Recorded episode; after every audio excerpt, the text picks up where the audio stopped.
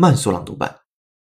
Ofo, pioneer of China's bike-sharing boom, is in a crisis. Ofo bikes being collected in Beijing. By not using fixed stocks, the company made bikes available wherever people needed them. But the innovation had other consequences. Brilliantly simple, emission free solution to the problem of urban congestion? or the maddening height of venture backed technology hubris? Dockless rented bicycles swept into Chinese cities two years ago.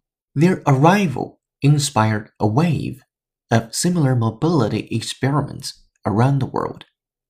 Even as city dwellers in China bemoaned the sight of candy colored bikes heaped in unholy piles on their sidewalks。本期节目就到这里，浩浩老师，恭喜你又进步了。